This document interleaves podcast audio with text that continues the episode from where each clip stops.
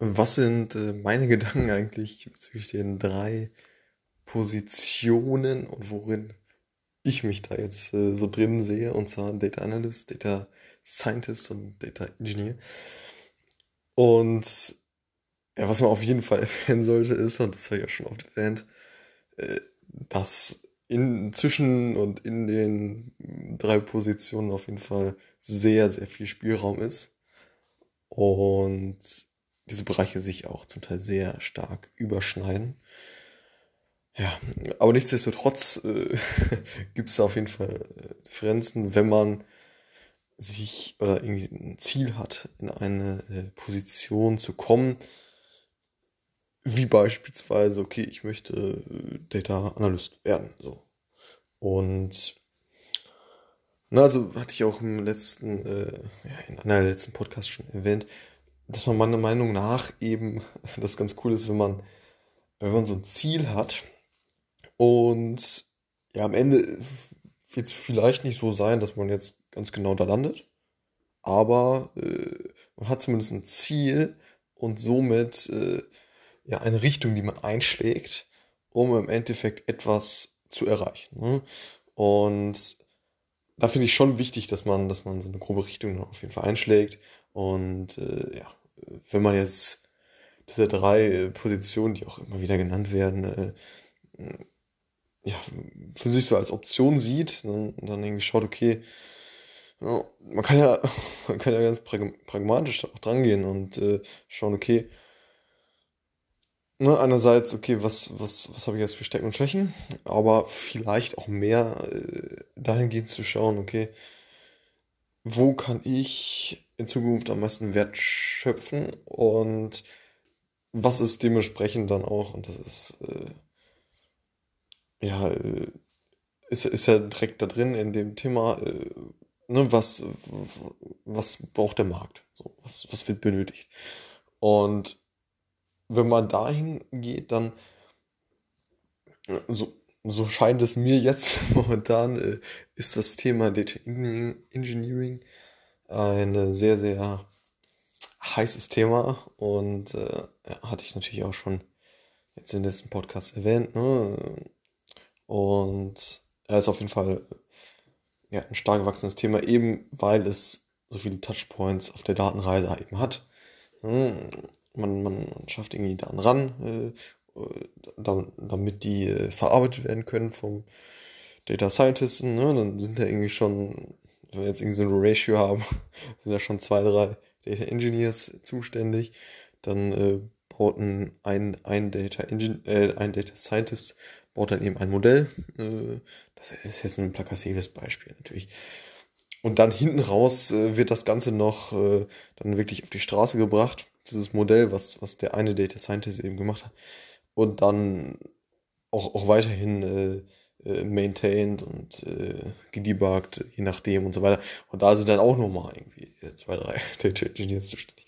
Ja, und ähm, ja, was ich damit klar machen möchte, ist halt, äh, dass das Thema Data Engineering eben ein sehr, sehr heißes Thema ist, was ich auch auf jeden Fall immer, äh, immer öfter jetzt auch höre. Ja, Job Demand ist auf jeden Fall da. So, um es mal auf den Punkt zu bringen. Deshalb, äh, wenn man, wenn man jetzt irgendwie so ein, so, so, ein, so ein Ziel anpeilt, äh, dann, dann ja, könnte, man, könnte man schauen, dass man eventuell das Thema Data Engineering äh, so ja, sich, sich als Ziel setzt, um dann im Endeffekt, wer weiß, vielleicht auf einer Schlüsselposition zwischen Data Engineering und Data Scientist zu landen oder das, das Feld Data Engineering ist auch nochmal so riesig. Ne?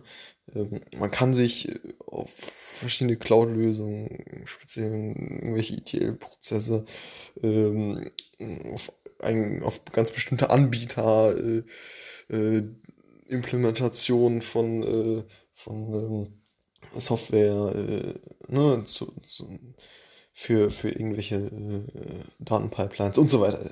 Gibt es da so viele Facetten. Ähm, und am Ende schließt sich jetzt der Kreis auch wieder. Äh, ist es dann auch oft so, dass man ja auch viele Überschneidungen hat mit den anderen Bereichen und äh, ja, aber nichtsdestotrotz, wenn man da irgendwie äh, sich, sich so ein Ziel setzen möchte, ist das Thema Data Engineering eben schon auf jeden Fall sehr, sehr heiß. Und äh, genau, wo sehe ich mich da jetzt? Also bei mir ist es ja so, dass ich ja, äh, im, im Bereich Data Analytics, äh, na, sagte ich, hatte ich ja äh, erst ein Praktikum äh, letztes Jahr, äh, zwei, drei Monate. Und ähm, dann jetzt bei der Rewe Group, auch eben im, im Bereich äh, Data Analytics. Und genau, da das, das Thema spezifisch Richtung, Richtung Marketing ausgerichtet. Und ja, jetzt, jetzt äh, gehe ich weiter in die Richtung äh, ja, Data Science, Data Engineering äh, als, als Werkstudent. Und ja, ist auf jeden Fall eine spannende neue Herausforderung und da sieht man auch, okay, die, die Themen, äh, dieses, dieses generelle Verständnis für Daten, das, was man auch gerne Data Literacy nennt, äh, das ist, das ist das Fundament. Ne? Und äh, dann ist es halt eben möglich, äh, dann in die anderen Bereiche dann auch zu wechseln. Und ähm, ja, ich bin auf jeden Fall dankbar, dass ich das Vertrauen bekomme, dann jetzt auch die anderen Themen dann mehr anzugehen. Ne, aber auch, es überschneidet sich halt stark, ne? Und äh, in, in der Rolle werde ich wahrscheinlich äh, ne, also mehr Richtung Data Science, Data Engineering gehen, aber ich werde garantiert auch äh, äh, so klassische äh, Data Analyst Themen machen, ne, unter Umständen. So, äh, dass ich zum Beispiel in, in ein BI-Tool gehe, wie, wie Tableau, Adobe Analytics und so weiter. Hm, und dann äh, Visualisierungen erstelle, so für, für einen speziellen Use Case dann. Ne, das ist äh, auf jeden Fall, wird, denke ich mal, so, so der Fall sein. Ne, aber äh, dann, dann halt schon die Ausrichtung zu haben, Richtung, Richtung Data Engineering und Data Science. Und wenn, ja, wenn man da irgendwie jetzt so, so ein Ziel irgendwie rausnimmt und wie gesagt, also wird sich dann irgendwie am Ende herausstellen, wo man dann, wo man dann landet, wo man sich weiterentwickelt und heutzutage entwickelt sich ja alles so schnell weiter. Das kann es sein und ne, wenn ich jetzt irgendwie anpeile Data Engineering, dann äh, ist das ja schon mal auf jeden Fall ein Ziel, was man, äh, was man angehen kann und äh, ja, wo, wo man, wo man, äh, denke ich, sehr, sehr große Potenziale irgendwie heben kann. Ne? Und ähm, ja, das sind so meine Gedanken dafür. Ne? Also man könnte ja auch sagen, okay, so ein Marketing-Analyst, der eben mit den, mit den BI-Tools arbeitet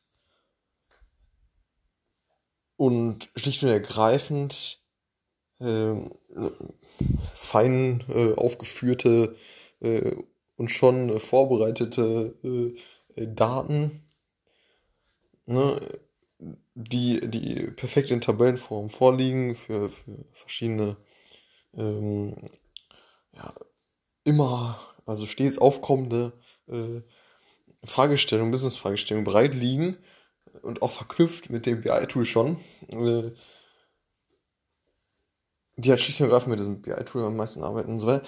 Vielleicht sind die eher äh, zu ersetzen oder vielleicht gibt es da mehr äh, Konkurrenz auch als jetzt jemand, der eben verschiedene äh, Programmiersprachen äh, beherrscht, als jemand, der äh, verschiedene ja, Datenpipelines irgendwie auf erstellen kann, diese, diese ganzen Verknüpfungen vor allen Dingen in einer großen Übersicht und irgendwie fachlichen Kompetenz dann zwischen den einzelnen Bereichen, zwischen den einzelnen Datenbereichen, äh, irgendwie Cloud, irgendwie, ne, irgendwelche äh, Pipelines aufzustellen.